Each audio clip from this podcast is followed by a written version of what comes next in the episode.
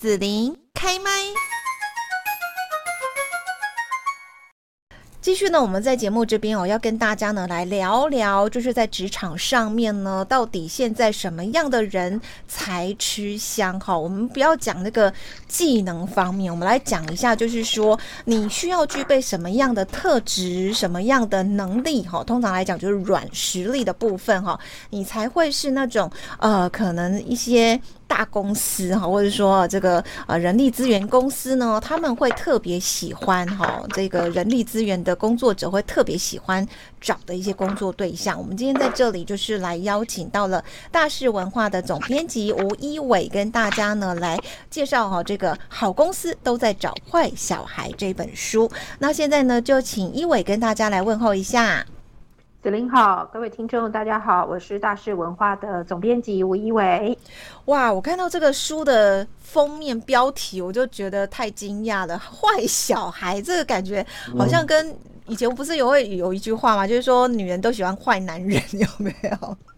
对，我就会想说，坏女人对，那我们都会着重在那个坏，然后我们就会觉得，哎、欸，跟我小时候受的教育不太一样。大家不是都要教我们要变成一个乖乖的小孩，哈，乖乖的，你要你要称职，你要把你的功课写完，你这个分数要考高分，然后等等等等，就是要乖呀、啊，不是吗？为什么要变坏男人、坏、呃、小孩才会比较受欢迎呢？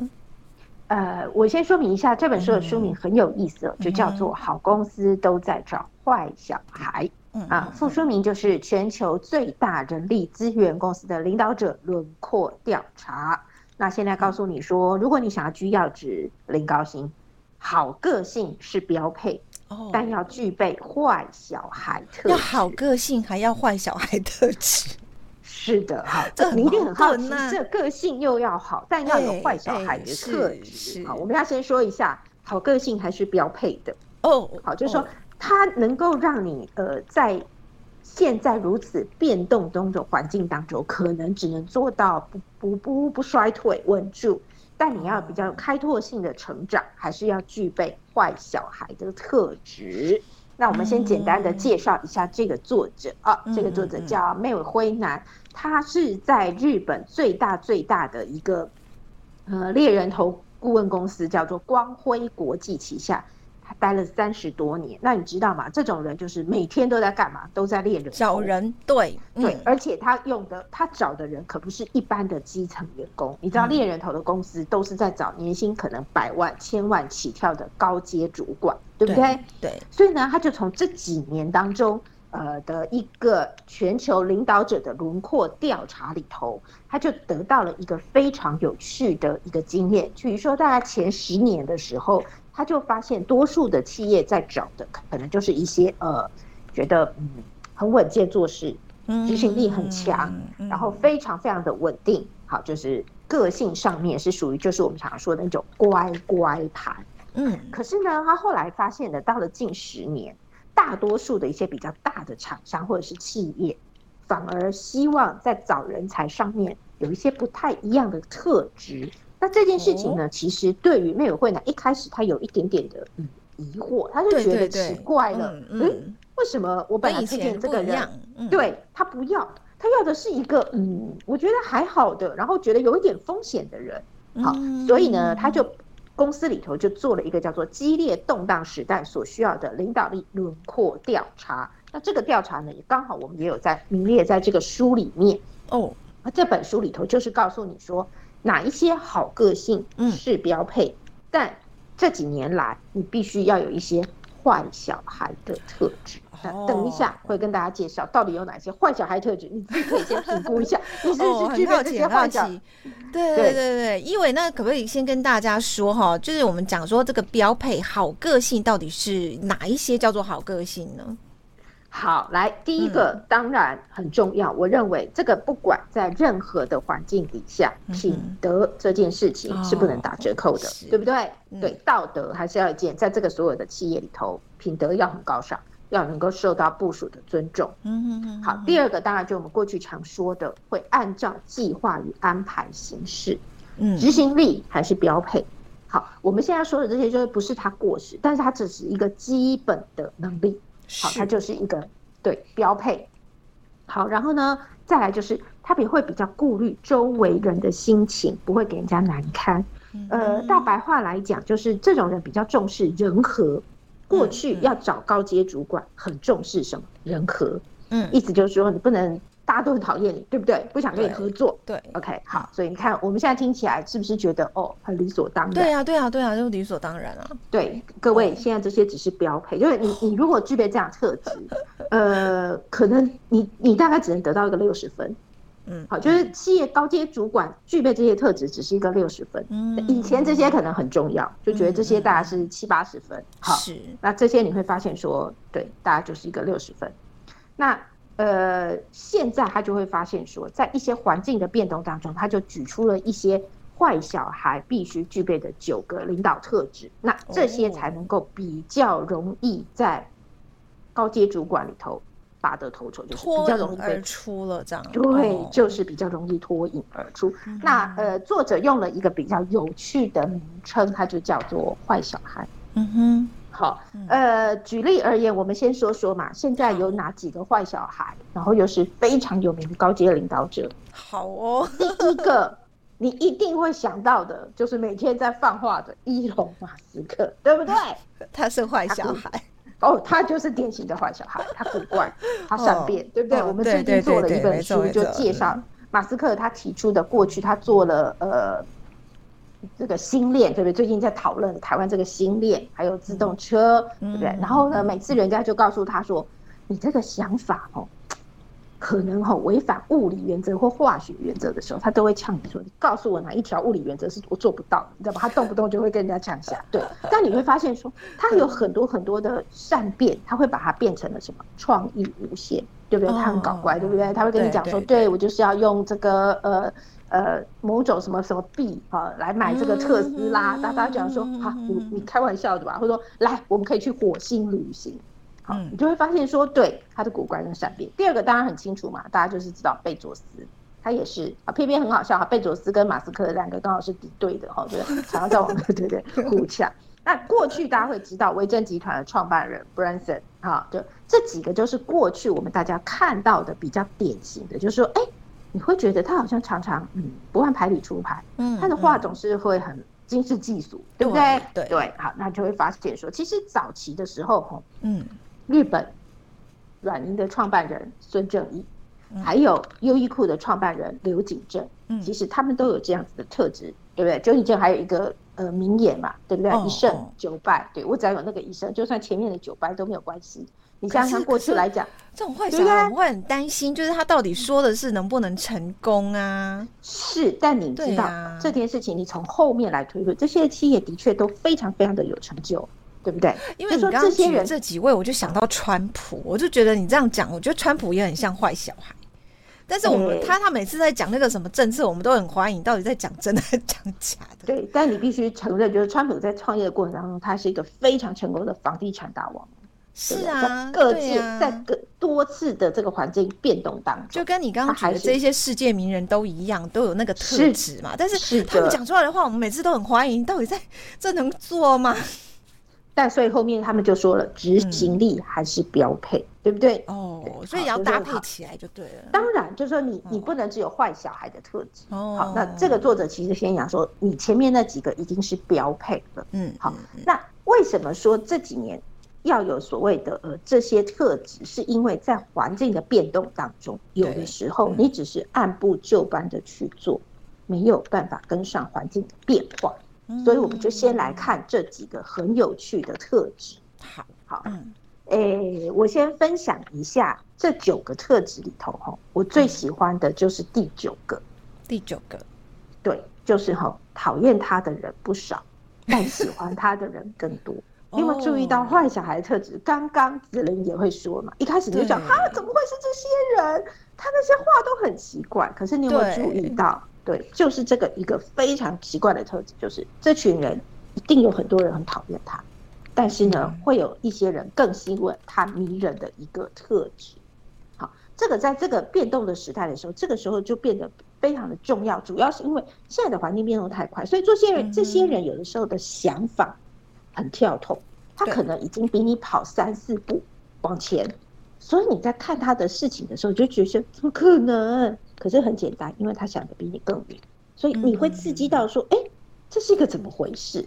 好，比如说很多年以前，呃，在我那个小时候，对不对？那个自动驾驶电动车这种根本就是一个。呃，科幻小说里，对，就像小叮当啦，或那种，对 对。可是你知道吗？马斯克就是从很多很多的书里面，从我们常说的天方夜谭里头去想到了这件事情，嗯，对不对？当时我们想说这个人疯了嘛，对不对？然后现在还会有人跟他吐槽说自动驾驶，可是那马路上也还没真的成功过啊。但各位，也许只是现在还没成功，你怎么知道他以后会不会怎么样呢？对不对？他提供了一个想象。好，这是第九个，就是子林刚刚的疑惑，对不对？嗯，讨厌他的人不少，但喜欢他的人更多。嗯，好，再来呢，第五条也很有趣，有的时候不太合群，喜欢一个人干。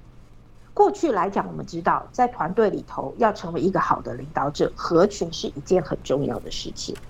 现在当然有的时候也是一样，只说有的时候。当你没有办法拿到一些呃，在团体里头得到共识的时候，这些坏小孩有一个特质，就是他有时候会自己想说：“好，没关系，我先干了再说，我做一番出来给大家看，那、嗯、大家比较能够去说服他。”对，对不对？对不对？有一个，如果有至少有个具体的东西嘛。对，所以他们有的时候他们会一个人干。好，然后第六个呢，就很像马斯克的特质，有啥说啥，不会特意说好话，对不对？他从来没有想要讨好你，嗯，好，他觉得是什么，他就告诉你那个是什么。当然，你可能有的时候会听到一些，哎呦，很恐怖的这危言耸听，对不对？好，可是呢，你就知道说，有的时候那个就是企业家一个很真实的一个想法。嗯，好，那。里面还是可是可是那如果说老板哈企业要找这样子的，就是请猎人头公司找这样的坏小孩来当那个 CEO 这样子的时候，对啊，那不会也常被他呛吗？然后是背后的老板就会很很不爽。是没错，所以这本书的作者就是一开始你知道他是个猎人头嘛，对不对？对。那他在找的时候，他就搞乖乖特质，他就很讶异说，现在老板因为比较愿意去接受。好，我我觉得这中间可能背后还有一个因素，就是可能这些老板本身就是坏小孩哦，所以他们在找他也懂一样哈，知道说对具备这样子的特质的坏小孩哦，对，了解。那其中一个哈，大家都以为说哦，坏小孩一定都是这样子，嗯，很冲啊，很变，可是就是常常变来变去。他们发现哈，坏小孩也有一个比较显著的特征，叫做。不怕打掉重练，嗯，意思就是说，他们不会说哦，我们已经做到这样了，我们就满足于现在的成就。好，他们会自主的去创新，他们去打掉他们自己完全不同的视野。你就会发现，举马斯克为例好了，你看他做星链、上太空、卫星，然后自动车，然后呃，前一阵子还投资比特币。对不对？嗯嗯、然后他们现在还在研发脑机界面。嗯，哎，各位没有一个是同一个领域的，你会注意到？他每天都在做。然后如果有人说他不懂，他就说没关系，那我们砍掉，我们再重来。哦，对不对？对，他前阵子是不是买 Twitter？好，嗯、就会发现说每一件事情他都想要去尝试，而每一个尝试，如果他觉得不 OK，没关系，我们砍掉，我们再重来。哦，他就发现说现在这样子的一个。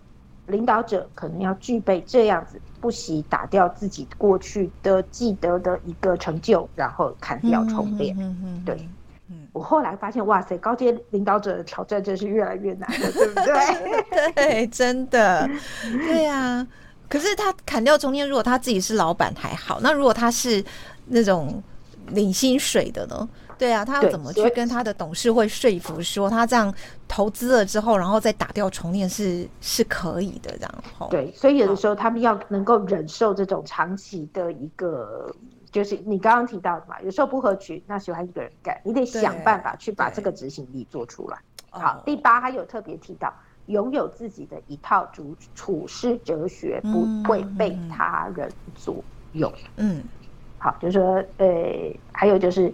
第四个我觉得也蛮有趣的，他说哈，表面看起来很浮躁，但内心充满热情，就对所有的事情，嗯、对他都会很努力的呃去告诉你说为什么会这样子做。嗯哼，所以这个书里面提供了前面他呃这本书前面先提供了二十呃十呃九个这本书的前面先提供了九个主要的特质，那在后面呢会比较详细的去说明这些坏小孩本身具备的的更多的人格特质。好，比如说第一个就是比起稳中求胜，他们更乐于挑战变化。这个刚刚我们已经特别提到了。好，那还有就是呃，走自己的路。他们不会走别人铺好的，他们会非常努力的去创一个新的事业出来。第十六个比较有趣哦，他们没有那么在乎职衔跟头衔，他们比较在乎的是你做了什么事情。好，这个可能在很多对日本企业来说比较特别。啊、嗯，日本毕竟是一个非常重视位阶层级的，嗯、可是现在他们也开始注意到企业里头开始去找一些坏小孩，就是。他没那么在乎职称跟头衔，嗯，反而是你自己具备有什么样的能力，他们可能会更喜欢。嗯，那接下来有一个蛮特别的，这群人很重视的是海外的派驻，就是你是不是有一个海外呃呃怎么讲，能够在海外生存？对，对我认为这个在全球化，虽然他们说现在可能过时，但是我觉得在高阶主管的历练里头，海外派驻还是一个非常重要的事情。你能不能够了解更多的海外的市场？这个也是在目前猎人头公司里头很重要的一个嗯选择的一个标的。嗯，对。然后很好玩，二十四哈就是很乐意畅谈自己的事，不管对方想不想听。我不晓得你在工作里面有没有遇到有一种人，就是他谈起他现在在做的事情的时候，哇，那真是滔滔不绝，对不对？然后他也不是很在乎，对，对那个其实是想听这样。对，那个在猎人头里头哈，他们觉得这种人现在越来越重要，就是你你要不断的去阐述，嗯、呃，你自己做的工作。是，嗯，对，呃，在我编这个书的时候，我刚好看了一部呃有一点久的一个陆剧吧。叫做请叫我总监，有我有看，好看哦，真的吗？我是最近才看的。你知道那个一开始的时候，那个小秘书就是男主角旁边的一个小秘书，他其实是一个非常优秀的秘书，是，但是他就一定要告诉他的老板说，我就是要去做投资部门的人，对，对不对？嗯，他不惜跟他的老板对呛，他不惜要离职，他不惜要怎么样。我看了这个书的时候，我就觉得这就有一点点的符合坏小孩的特质。嗯，乖小孩的就是哦，我就好好的做我的秘书，嗯，对不对？我做当秘书的底，对，可是他不是，他就是想，我就是想要做投资，我想要做更宽广的事业，所以他很常常去畅谈自己的事。他自己的那不管别人觉得你就是个小秘书，你做那么多干什么？嗯，但是他还是很努力的要去做他自己喜欢做的事情。嗯嗯嗯，好，对，所以我看了这个，对不对？你就会觉得说，哎，现在有一些呃人开始去重视这种就是坏小孩本身的一些特质，就是对于自己想要做的事情，嗯，他会非常的执着。是，对，好，就算你你旁边笑他说啊，你这个怎样不要了，不是太危险了什么的，你就会走自己的路。不走他人铺好的路，是。哎、欸，我有点讶异，怎么大家都看过那个？请叫我总监，我真的太多了。好好看啊！对对，总监霸道总监很霸道总裁很帅吧？还是小秘书实在是太太辛苦了这样子。呃、这位小秘书现在还蛮红的，然后那个总监，呃，对啊，那个总监好像也。他老板嘛，对，也蛮帅的啊。嗯，好，好，我们回来这个重点。好，我要结论一下。我要结论就是说呢，我觉得因为今天介绍这个好公司都在找坏小孩这本书，当然它是呃这个全球最大的人力资源公司，他做的一个轮廓调查了哈。但是我发现刚刚一伟介绍的过程中，这一些特质，它也蛮适合，就是在我们一般的工作职场哈，或者是说上班族，或者是我的年薪虽然没有百万，但是我的工作其实也可能蛮需要这些特质哈，他才能够再度的突破创新，或者是说走得比别人还要再更快一点点，你才能在呃，不要说只是在我的这一家公司，也许就是在这一个我的工作的市场上面，它是可以脱颖而出的。嗯，我我的想法是这样，伊文你觉得呢？是的，其实虽然说他这只是在找猎人头公司，哈、嗯，嗯、但其实每一个呃工作的人其实都可以去思考。那最后他有提到一个很有趣的，就是在职场里头，你要当鲑鱼还是鳟鱼？哦，鲑鱼就是会一直往上嘛。对不对？对，那鳟鱼就是呢很高贵，它就养在一个很棒的池子里头哈、嗯。那鳟鱼卖的是比较贵的哦，那就是在河里面，他们就会把它养好。那鲑鱼就是呢在河川传染，孵卵的小鱼要自己游向大海，如果你游不出去，那就挂掉了。对，那鲑鱼跟鳟鱼的生存方式哪一个会让你比较有共鸣呢？可是呢，大部分人都说，嗯，嗯想要当鳟鱼，因为呢在河川里长大很安全。可是你要知道的，只有游出去，你才会有更看到广阔的大海。所以作者会建议说呢，以后在职场里头，只有鲑鱼能够活下来的。哦，哦，是的。那所以他们就是说很好玩。当改变已经常态的时候呢，我想要问问各位听众，就是你有多久没有换工作了呢？好久啊！好，如果你已经有满十年资历的话，他会建议你每十年你就应该要换一个工作。嗯，现在就如果你待一个公司里面待十年，你都没有换工作，嗯，哎、欸，那你就要保证你在这个公司里头可以活一辈子哦。不然的话，万一有一个风吹草动的时候，你再出去的时候，你的就业能力一定会产生非常非常大的危机。嗯，好，所以他会建议每十年。你就要换一个工作，好，那千万不要被这公司对我很好，这公司很那个的人情给绑架，甚至有的时候你要出去测试看看，你目你目前的资历，你目前的经验，你在外面可以拿到多少薪水？嗯，我不晓得大家有没有去想过这件事情，对不对？就是所以他这这书里面有特别提到，就是。坏小孩不能只待过一家公司。如果你满十年资历，你可能就要先爬到很上面，然后想办法要再去做下一个，嗯，往更高位置爬的一个一个机会。这样是哇，今天呢非常谢谢哈，就是大是文化的总编辑一伟跟大家介绍，好公司都在找坏小孩哈，这个也是我们在职场上面呢，哈，大家需要去。灌输的哈一些新的观念哈，了解说，哎，现在最新的市场哈，它到底需要的人才是什么样的一些特质哈？今天就谢谢一伟喽，谢谢子琳，好，谢谢，拜拜，谢谢你收听子琳的节目，欢迎订阅关注子琳开麦，子琳也想听听你在听完这一集节目后有什么想法或感受。欢迎留言分享，或前往子琳的官网“内职天声来逛一逛。我们下次见。